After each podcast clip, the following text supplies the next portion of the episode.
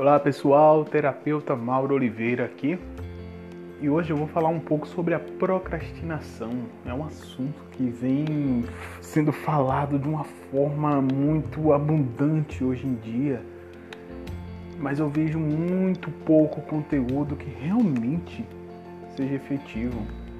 Então eu vou estar passando aqui o que eu uso, o que as pessoas em minha volta também utilizam e vem dando muito certo. Então, a primeira coisa que você precisa definir é o que você quer parar de procrastinar. Seja o trabalho, seja os estudos, seja o que for, um hobby mesmo, atenção à sua família, à esposa, namorado, namorada, seja o que for. Identifique o que você está procrastinando.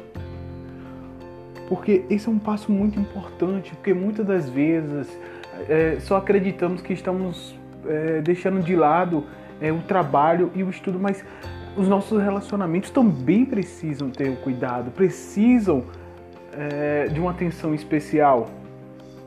Então, primeiro, identifique o que você está procrastinando hoje, porque às vezes é uma reação em cadeia. Uma coisa simplesmente interfere na outra.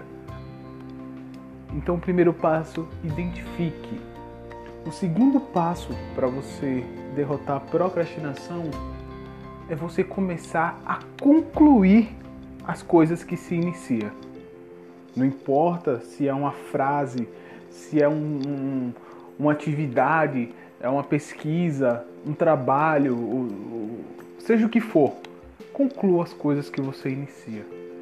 Se você estipular que vai fazer 20 minutos de atividade física, faça os 20 minutos.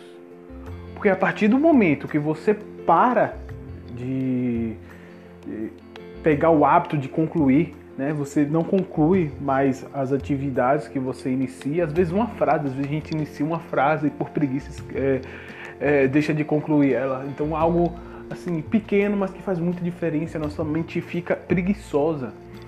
Então trabalhe a sua mente para ela ser menos preguiçosa. Ela passe a entender que concluir é importante e tenha satisfação ao concluir qualquer atividade.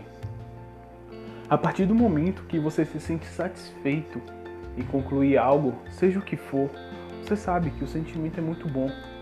Inclusive, eu vou dar um exemplo de um e-book que eu estava que eu estava fazendo, fiz até a metade e deixei para lá. Eu parei, fiz essa atividade da procrastinação, percebi que era uma das coisas que eu precisava concluir. E a satisfação que eu tive a concluir foi imensa, eu fiquei muito feliz. E era algo que estava ali pendente e para mim parecia não ser importante, mas para mim era importante. E são essas coisas pequenas que pra gente aparentemente não é importante, é o que vai fazer a diferença.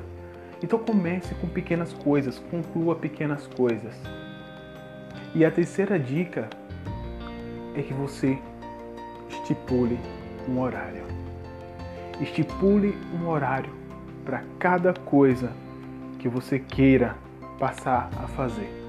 Como por exemplo, se você quer estudar, estipule um horário à noite ou de manhã, uma hora, pelo menos uma hora ou leitura, ou, ou, ou aprender alguma coisa, estipula ali uma hora, seja no seu relacionamento, seja com seus filhos, estipule aquela uma hora exclusiva somente para aquilo. E faça isso religiosamente todos os dias. Não deixe de fazer. Identifique o que é.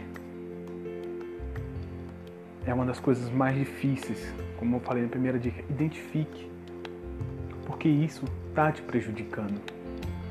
Então vamos lá, as três dicas de hoje é identificar o que você está procrastinando, concluir pequenas coisas e a terceira, estipular um horário. Eu vou dar uma bônus, porque essa bônus é a que vai fazer toda a diferença. Entre em ação entre em ação. Não adianta nada você escutar esse podcast e não entrar em ação. Se você não fizer nada agora, nesse exato momento, nem que seja estipular o horário, identificar o que, que você está procrastinando, esse podcast não vai ter servido de nada. Então, nesse exato momento, assim que encerrar aqui, você já vai logo para o papel e diz, anota tudo que você está procrastinando certo? Essa foi a dica do episódio de hoje. Muito obrigado e tchau, tchau.